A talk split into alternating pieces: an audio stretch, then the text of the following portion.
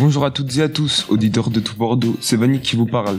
Nous sommes élèves du lycée Condorcet de Bordeaux, nous sommes en classe de seconde et comme tous nos camarades, nous faisons partie d'un groupe d'accompagnement personnalisé, deux heures par semaine. Pendant que certains travaillent sur des projets de théâtre ou de journal, approfondissent les maths ou apprennent à nager, nous avons réfléchi sur le thème des appartenances à l'épreuve de la citoyenneté et de la laïcité. Aujourd'hui, pour l'enregistrement de notre émission radio, nous sommes accueillis au centre social du Grand Parc que nous remercions. Nous nous proposons de vous faire partager nos rencontres et les réflexions qu'elles nous ont inspirées. Puis, nous allons interviewer M. Cherceau, qui est notre invité présent sur le plateau. Enfin, nous vous livrerons quelques témoignages recueillis grâce à un micro-trottoir que nous avons réalisé dans notre lycée. Dans un premier temps, notre groupe constitué de Anas, Ayoub, Walid, Ricardo et moi-même Vanik, nous allons évoquer nos différentes activités et rencontres de ces dernières semaines. Ricardo, tu peux nous en parler un peu du petit film que nous avons regardé lors de notre première réunion Oui, bonjour à tous. Moi, je m'appelle Ricardo. En fait, pour notre première euh, euh, séance d'AP, nous avons visionné un film qui s'appelle Les Français, c'est les autres. Ce film a été tourné euh, dans plusieurs lycées de la région parisienne où on voit des élèves en classe avec des origines multiculturelles. Ils parlent de leur origine et de leur religion et de tous les stéréotypes qui vont avec. Ils ont l'impression que tout cela leur colle à la peau, même si une bonne partie d'entre eux ont la nationalité française.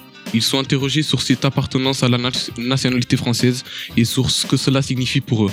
Certains y sont attachés, d'autres moins. Ils demandent ce que cela recouvre, des papiers, la langue, les lieux de naissance, le mode de vie, obéir à des lois, des règles, aller à l'école. C'est différent selon les personnes, ils n'ont pas tous la même vision. Mais pour la plupart, ils n'ont pas forcément le sentiment d'être reconnus comme des Français. Les Français, c'est les autres. Puis ils vont à la, rencontre des gens pour un micro-trottoir. Ils se retrouvent à Paris en train d'interroger dans la rue des, personnes de tout âge, de toute origine avec cette question. C'est quoi pour vous être français? Là encore, les réponses sont multiples et variées, comme dans leur débat entre eux en classe. Mais ils en ressortent avec l'étonnement d'avoir été pris au sérieux, considérés comme des vrais, euh, des vrais gens, et ont l'impression que les réponses les ont rassurés et qu'ils se sentent plus acceptés et intégrés. Je vais laisser la parole à Anas qui va vous parler des débats qui nous ont passionnés. Bonjour, je m'appelle Anas. Moi, je vais vous parler de nos deux rencontres avec Mohamed Fazani de la LIF, qui veut dire Association du lien interculturel, familial et social. Monsieur Fazani est le directeur, il est chargé de l'action sociale et juridique, et il venait nous parler de la laïcité et de la citoyenneté. La laïcité, c'est trois principes. La liberté de conscience, la liberté de manifester ses convictions en respectant l'ordre public, la séparation des institutions publiques et des organisations religieuses, l'égalité de tous devant la loi, quelles que soient les croyances et les convictions. À partir de là, nous avons eu des échanges sur tout un tas de sujets et M. Fazani nous a donné les éléments de droit que nous ne connaissions pas bien souvent. Nous avons beaucoup parlé de la religion, de ce qu'on a le droit de faire ou pas dans la pratique au sujet de la prière, des signes religieux visibles, le voile, la. On a parlé du mariage, ce qui fait partie du droit et ce qui fait partie de la religion, du mariage mixte entre des gens d'origine, de nationalité ou de religion différentes, du mariage pour tous, mariage homosexuel, de la polygamie. Il nous a expliqué qu'en France, l'État n'intervient pas dans le financement des, lieux de culte et il ne donne pas de salaire à ceux qui s'en occupent et il ne se mêle pas du fonctionnement des organisations religieuses. Les lieux de culte ne vivent que grâce à des dons. Par exemple, ici, les mosquées sont financées principalement par des dons qui viennent de l'étranger. Du coup, face à l'État et aux services publics, tous les citoyens sont égaux puisque l'État est neutre. Après, suivant leurs croyances, les usagers peuvent être amenés à faire des choix. Par exemple, on a le droit de choisir son médecin, même quand on va à l'hôpital, ou d'en partir si on ne trouve pas de médecin qui nous convient. Maintenant, Ayoub, tu peux nous parler d'un autre temps fort de nos rencontres? Bonjour, moi c'est Ayoub, et c'est une rencontre avec Majid Sharfit que je vais vous raconter. Majid Sharfit, certains d'entre vous en ont déjà certainement entendu parler. Il est à la fois chanteur et parolier du groupe toulousain Zebda et écrivain. Il vient de sortir le livre Ma part de Gaulois. Il était invité le 7 février au Globe Théâtre à Bordeaux pour un débat et une lecture musicale organisée par Sciences Po Bordeaux et il nous a fait l'honneur et le plaisir de nous accorder une interview. Comme il est français d'origine algérienne et que c'est un artiste engagé qui porte les valeurs de la République, nous lui avons posé des questions sur son parcours personnel et artistique, sur sa vision de la société et de la citoyenneté. Il nous a raconté que c'est sa mère qui l'a encouragé et même obligé à travailler l'école pour s'intégrer, il a subi des discriminations depuis qu'il est célèbre et reconnu. C'est le contraire. Il a les retombées positives de sa notoriété. Pour lui, on peut se sentir français même si on n'a pas la nationalité. Si on participe à la vie du pays, si on parle la langue, si on va à l'école et du moment qu'on porte les valeurs de la France, liberté, fraternité, égalité. Il parle là encore de sa mère qui n'a pas la nationalité alors qu'il vit ici depuis 50 ans, parle français et participe à la vie économique et sociale du pays, a élevé ici ses enfants qui sont français. Nous avons passé un moment très fort avec Majid Sharfi, nous avons été épatés par sa personnalité et par sa disponibilité, il a été très sympathique avec nous. Pour retrouver tous les thèmes abordés, n'hésitez pas à écouter l'interview complète sur toutbordeaux.net. À présent, c'est au tour de Walid de vous présenter la dernière personne que nous avons rencontrée. Bonjour, moi je m'appelle Walid. Je vais vous parler d'Anne Safor, qui est photographe et que nous avons rencontré au lycée. Chaque mois, une œuvre est exposée dans le hall de notre lycée, peinture, installation, sculpture ou photo, et l'artiste vient rencontrer des classes qui ont préparé des questions. Anne Safor a exposé deux photographies sous le titre Envisage la France. Envisage la France est écrit en deux mots avec visage au pluriel. Ce sont des portraits de personnes françaises originaires des dom Elle nous a raconté qu'à l'origine, elle était comédienne et sa vocation de photographe engagée est apparue pour combattre les préjugés sur l'identité. Au départ, il s'agissait des préjugés sur les Bulgares à l'époque où ils voulaient intégrer l'Europe. Elle travaillait comme comédienne avec des Bulgares et tenait à les mettre en scène dans leur vie quotidienne pour montrer qu'ils n'étaient pas différents de nous.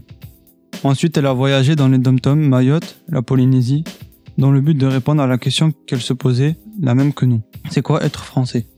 Sa démarche est de privilégier la rencontre avant la photo. Elle va au devant des gens et tient à tisser des liens de confiance avant de leur demander l'autorisation et de les photographier. Elle préfère le noir et blanc de- à, la, à la couleur car elle permet de gommer les différences, comme cela on peut mieux faire attention aux expressions des visages. Toutes ces rencontres l'ont enrichie et elle était très émue quand elle nous a parlé.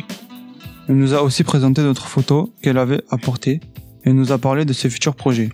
Je crois que Vanik va vous rajouter quelque chose. Toutes ces rencontres et ces discussions nous ont permis de réfléchir sur ces sujets complexes dans le but de mieux vivre ensemble. Nous laissons maintenant la parole à Fatima, Sophia et Zulfia et Valentin. Elles se préparent à poser des questions à notre invité, Monsieur Chersou. Bonjour à tous et merci à Anas, Ayub, Ricardo, Walid et Vanik qui sont revenus sur les différentes rencontres que nous avons pu faire depuis le début du projet. Alors moi je suis Sophia et je vous dis à tout de suite pour connaissance avec notre invité. Salut à tous, moi c'est Fatima. Pour continuer à réfléchir sur des sujets tels que l'identité et la citoyenneté, notre équipe a le plaisir d'accueillir Monsieur Chekso. Zulfia, tu peux faire les présentations s'il te plaît? Bonjour à tous. Anthropologue, animateur social et musicien, Monsieur Cherso est avec nous dans le studio Radio Mobile Tout Bordeaux installé dans le centre social et culturel du Grand Parc. Bonjour Cherso. Bonjour, euh, je suis très content d'être avec vous. Bonjour, moi c'est Valentin. On a préparé une série de questions et c'est Fatima qui va commencer l'interview. Vous êtes prêts Bien installés? Oui, merci, je vous remercie. Pour commencer, en quelle année vous- êtes installé en France et pourquoi avoir choisi ce pays? Alors moi, je suis arrivé euh, en France en 1987 parce que en fait, euh, j'étais venu pour euh, des raisons médicales. Je devais subir une opération à l'œsophage et voilà. Et donc, euh, comme la greffe euh, n'était pas sûre de tenir, on m'a gardé. Et donc là, je me suis réinscrit en fait à la fac parce que j'avais arrêté mes études pendant longtemps. Et donc, je suis resté en France, euh, à Paris, à Paris. Euh, J'étais inscrit en philosophie à la Sorbonne. Et puis après, j'ai rencontré une fille, et puis je suis tombé amoureux, et puis je suis venu à Bordeaux. voilà. Où avez-vous fait vos études? Alors moi, j'ai fait une première partie de mes études au Sénégal, une autre partie en, en France. Parmi vos nombreuses activités, vous êtes anthropologue de formation. En quoi consiste précisément ce métier? Alors c'est l'étude de- des populations, des peuples à travers leur culture. C'est un peu ce qu'on dit en anthropologie.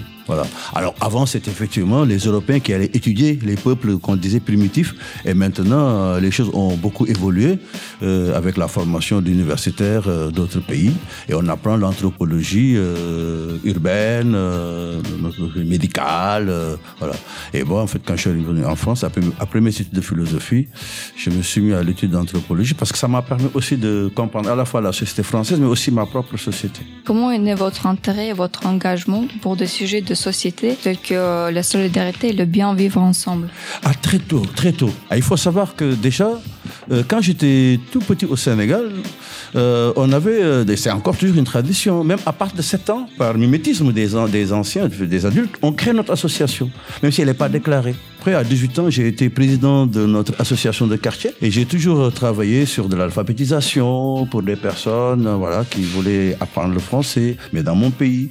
Euh, j'ai toujours travaillé autour de l'aide euh, à des populations euh, plus pauvres. J'ai été aussi militant quand j'étais élève, étudiant. C'est pourquoi on m'a exclu du lycée, mais ça, il faut pas assurer cela. Et effectivement, euh, euh, j'étais très engagé politiquement je voulais aussi changer les choses. C'est pourquoi, à 19 ans, j'ai été exclu du lycée et j'ai arrêté mes études de 19 ans à 25 ans pour faire que de l'alphabétisation et ce qu'on appelle un peu les activités militantes. Ce qui fait d'ailleurs que j'ai eu mon bac à 25 ans. Parce que moi, j'ai 57 ans aujourd'hui, qui est la date anniversaire de l'indépendance du Sénégal parce qu'aujourd'hui, le 4 avril, on fête l'indépendance du Sénégal. Et donc, c'est toute cette histoire-là de revendication, de, voilà, de militantisme, de solidarité qui m'a poursuivi euh, jusque-là. Euh, en ce moment, ça a l'air difficile de bien vivre ensemble. Quelles sont vos solutions pour que les gens n'aient plus peur autres Euh, alors, je ne sais pas si on peut dire qu'aujourd'hui, c'est plus difficile qu'avant. Je pense vraiment que les choses évoluent malgré tout.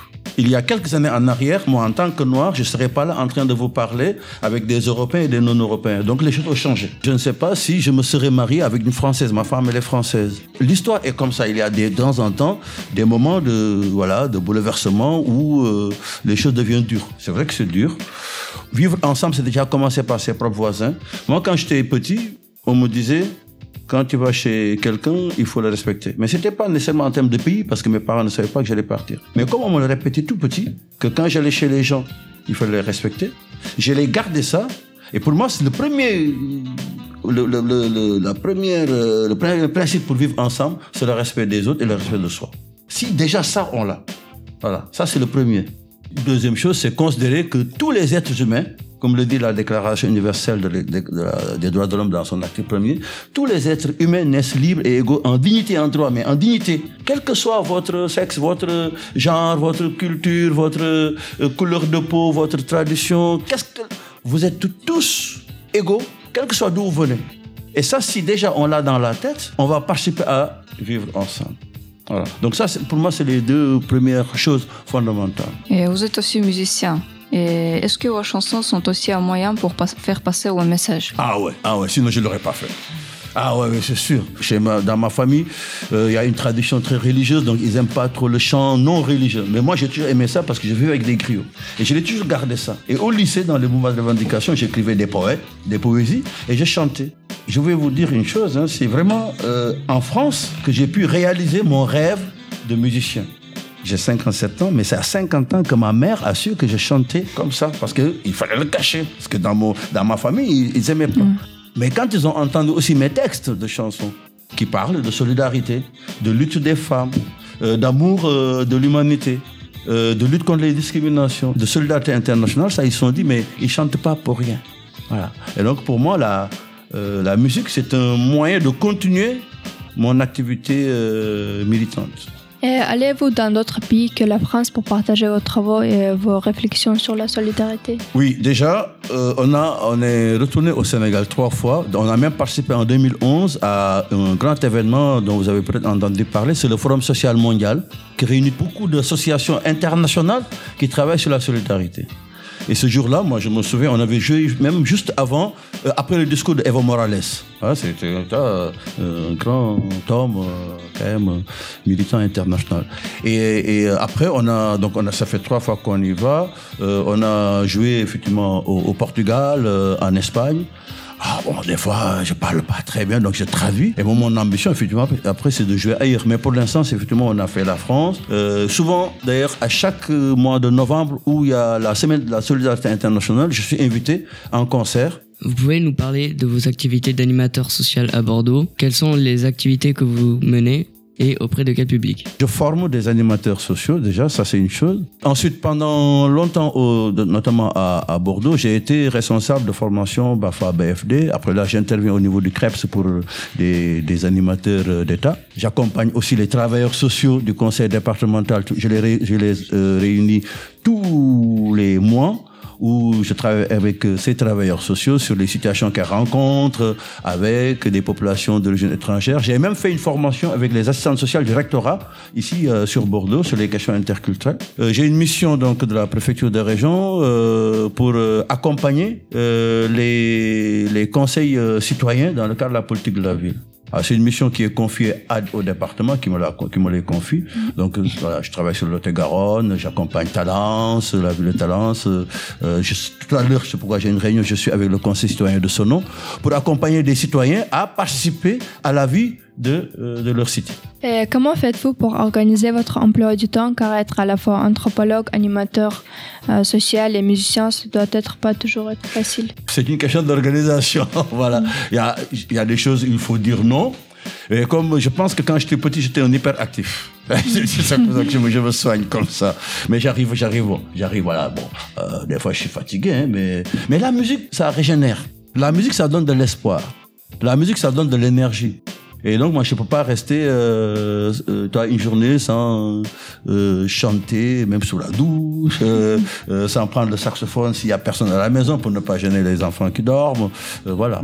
Et puis, on s'organise avec mon épouse parce qu'elle aussi, elle a beaucoup d'activités, donc on s'organise. Voilà. C'est une question d'organisation, mais quand on a la passion, on arrive toujours, euh, voilà, à s'en sortir. Euh, c'est une question peut-être indiscrète. Euh, si vous le souhaitez, vous pouvez utiliser votre joker. Nous sommes en pleine campagne présidentielle. Peut-on savoir pour qui vous pensez voter et pourquoi ce candidat? Alors moi, je vais vous le dire, j'ai pas le droit de vote. Alors ça peut être paradoxal. Je suis un étranger de France, en France, mais je n'ai pas la nationalité française, quoique ma femme est française, elle a la nationalité, mes enfants, mais c'est un, un choix. Euh, voilà. Mais je n'ai pas le droit de vote. Euh, mais bon, j'ai le cœur à gauche, donc ça, voilà, je, je le dis clairement. Je serais plutôt tenté par Mélenchon. Et enfin, la grande question, c'est quoi pour être un Français? Eh, justement. Euh, alors, vous avez tout à l'heure, euh, dans la première émission, on parlait de Majid Cherfi, euh, dont la mère euh, n'est pas française. Et c'est vrai ce qu'il dit, ce que je partage. Moi, je me sens, des fois dans les discussions, plus français que des Français. Si on considère que être français, c'est pas seulement être né en France, c'est être français, c'est vivre en France, parler le français, par- partager les valeurs et les normes de la société française, je suis français. Voilà. Je forme des, des, élus français. Je forme des, techniciens français. Euh, mais je n'ai pas la nationalité française. Et pour moi, c'est euh, c'est aussi une manière de vous dire aussi qu'on peut aussi vivre en France sans et être bien en France sans être euh, français. Être français, euh, c'est respecter les valeurs euh, liberté, égalité, fraternité, mais les respecter vraiment. Euh, se dire que la liberté, c'est la liberté. Tout le monde voilà, a le même niveau de liberté. Euh, Qu'il y a l'égalité de tous, euh, en, que, soit les genres, en droit euh, et en devoir. Et que la fraternité, ça renvoie à la solidarité. Et pas seulement à la solidarité entre soi. Parce que la préférence nationale, c'est un peu pour dire il n'y a que les, les Français de souche, entre guillemets, qui. Mais moi, je paye mes impôts en France. J'ai ma maison en France que j'ai achetée en France. Donc, je me sens un Sénégalais de France. Alors, en plus, je dis même, je suis un Africain né au Sénégal. Donc, euh, je suis... Vous savez que j'ai passé plus de temps en France qu'au Sénégal. J'ai 57 ans, je suis arrivé à 27 ans. À 54 ans, déjà, j'avais fait la bascule.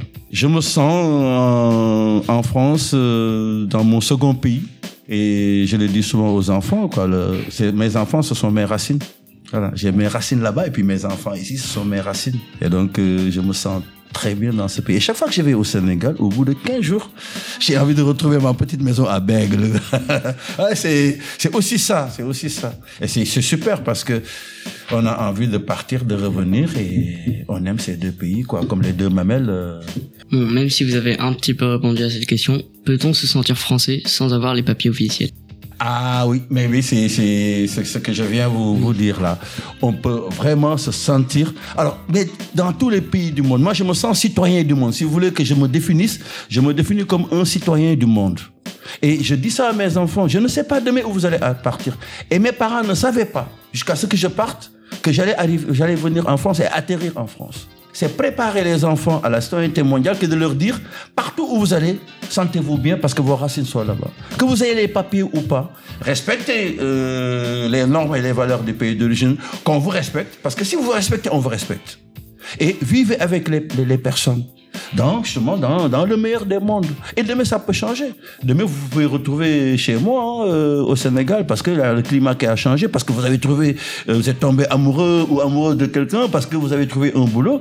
Mais ce serait super de se sentir bien dans ce pays, comme quelqu'un d'autre peut revenir et vous trouver chez vous. C'est ça qui est important. Aujourd'hui, nul ne peut dire qu'il mourra là où il, a, où il est né. Personne ne peut le dire. Voilà. Donc, préparons-nous à partir. On est, on est des nomades dans l'âme, mais dans le respect de l'autre et dans le respect de soi.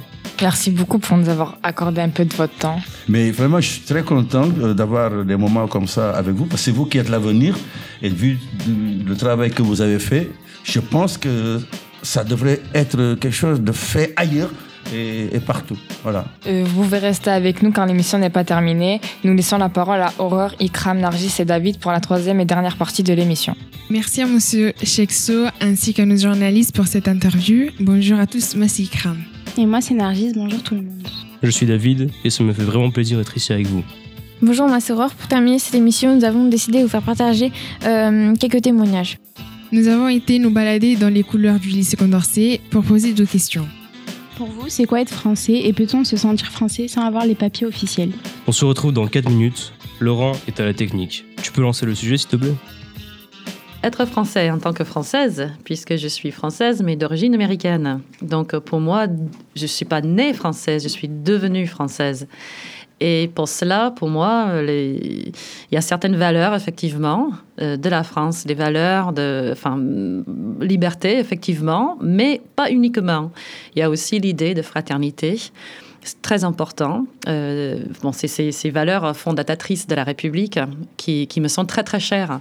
Donc, et aussi l'idée de l'égalité, effectivement, égalité aussi comme chaque être humain, chaque être humain, chaque Français, mais pas uniquement Français, chaque personne qui est chez nous en France mérite euh, le même respect.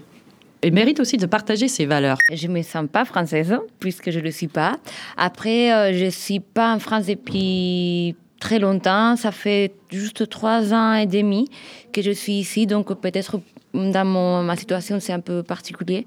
Je peux supposer qu'être français, ça veut dire, euh, bon, déjà, c'est sentir euh, en communion avec les valeurs euh, qu'on enseigne dans le, déjà dans le, système scolaire, j'imagine. Se sentir déjà à l'aise avec la langue française et surtout se sentir bien en France, j'imagine que c'est ça. Je ne sais pas exactement ce que ça veut dire que se sentir français, mais ce dont je suis sûre, c'est que j'ai beaucoup voyagé. Je me sens jamais autant française que quand je suis à l'étranger et quand je dois défendre justement ma culture, euh, nos habitudes, euh, notre façon de vivre. C'est à ce moment-là que je revendique le plus que je suis française. Pour moi, être française, c'est euh, adhérer à des valeurs qui sont les valeurs de la République. Donc moi, je suis fonctionnaire de l'État en plus. Donc il faut absolument que je, que je serve ces valeurs qui sont la liberté, l'égalité, la fraternité.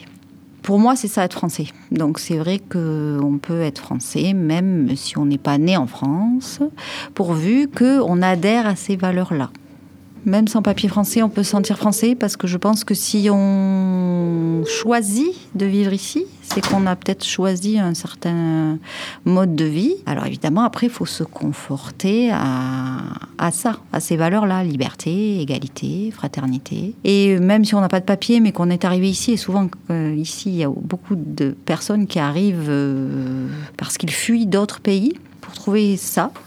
Et je crois que s'ils choisissent de venir ici, c'est qu'ils ont envie de vivre là-dedans. Donc on peut être français sans avoir les papiers. Être français, c'est euh, des impôts, défendre le pays, respecter les lois et enfin, avoir le devoir d'un citoyen et les droits d'un citoyen aussi tant qu'on agit euh, tout comme un Français, euh, qu'on vote, qu'on, tant, qu'on, qu'on est comme un Français, mais si on n'a pas les papiers, c'est pas grave, on est quand même Français. Selon moi, être Français, c'est, euh, être citoyen du pays qui de ce pays qu'on appelle la France. Alors, et qu'est-ce que ça veut dire être citoyen de ce pays? Respecter la loi de ce pays, c'est tout un ensemble de, devoirs. On a des droits, mais on a des devoirs, et c'est les respecter, et c'est vouloir être français. Dès qu'on est, euh, on a cette volonté d'être français, de respecter les droits, et qu'on travaille dans ce pays, qu'on paye euh, tout ce qu'on a à payer, les impôts, euh, qu'on participe à, la vie du, pays et qu'on respecte les règles, bah voilà, on est français. Je pense. Tant que tu vis en France, ben, t'es français pour moi. Tant qu'on se sent français et qu'on respecte en fait euh, les lois du pays, ben, pour moi on est français. C'est juste habiter en France pour moi, c'est pas... Et donc, est-ce que sans les papiers, est-ce qu'on peut être français? Bah pas sur les papiers, mais genre euh, je me dis ouais, sinon pourquoi pas. Je suis russe et j'aimerais bien être une française, mais il faut du temps. J'ai pas de papier, je peux pas me sentir française. Donc euh, déjà avec ces quelques réponses, on peut constater que chacun a sa, propre définition. Et toi Nargis par exemple, c'est pour toi c'est quoi être français? Est-ce que tu penses qu'on peut être français sans les papiers euh, officiels? Euh, Pour moi, être français, c'est respecter les trois valeurs de la République, c'est-à-dire liberté, égalité, fraternité. Et je pense que oui, on peut se sentir français sans avoir la carte d'identité. Parce que pour moi, c'est un bout de papier qui veut rien dire. On peut très bien avoir ces papiers français et ne pas respecter les lois. Et on peut ne pas avoir les papiers français et respecter parfaitement les lois. Et toi, David, t'en penses quoi? Pour moi, être français, c'est c'est respecter les valeurs de la République. C'est partager les convictions de la France. Et on peut se sentir français sans les papiers parce que, comme tu l'as dit, les, les papiers, c'est qu'un papier. On peut l'être dans, dans l'âme. Donc euh, moi je pense qu'on peut être, euh, on peut se sentir français, euh, car euh, je pense qu'il n'y a pas de règle pour devenir français. Si on essaye de parler français, si on vient en France, et si surtout on pense euh, être français, c'est ça. Et les papiers, je pense comme vous, c'est-à-dire que c'est quelque chose officiel. Et de toute façon dans la rue, si des gens comme nous ils nous posent la question, on- si on est français, on va pas lui montrer la carte d'identité. Moi, je pense que euh, si on vient d'un autre pays, on peut jamais se sentir euh, 100% fr- français. Enfin, on reste tout le temps lié à notre pays d'origine. Même si on les papiers officiels, même euh, si on respecte les lois et tout, on est quand même lié à notre pays. Donc euh, non, je pense qu'on ne pourra jamais se sentir euh, français, même avec les papiers. Pour terminer l'émission, nous proposons aux auditeurs de réagir à ces deux questions. Vous pouvez laisser vos réponses sur le site ou la page Facebook de Tout Bordeaux ou du lycée Condorcet. Tous les journalistes tiennent à remercier l'équipe pédagogique qui nous a accompagnés pendant le projet, au Centre social et culturel du Grand Parc pour son accueil. Donc euh, une mention spéciale pour Laurent de la web radio Tout Bordeaux pour son soutien technique et ses conseils. Pendant cette activité, le groupe a pu découvrir le monde du journalisme et de la radio. Euh, une belle expérience pour toute l'équipe. Nous avons fait preuve d'un vrai travail d'équipe que nous sommes fiers de pouvoir partager avec vous, les auditeurs de Tout Bordeaux.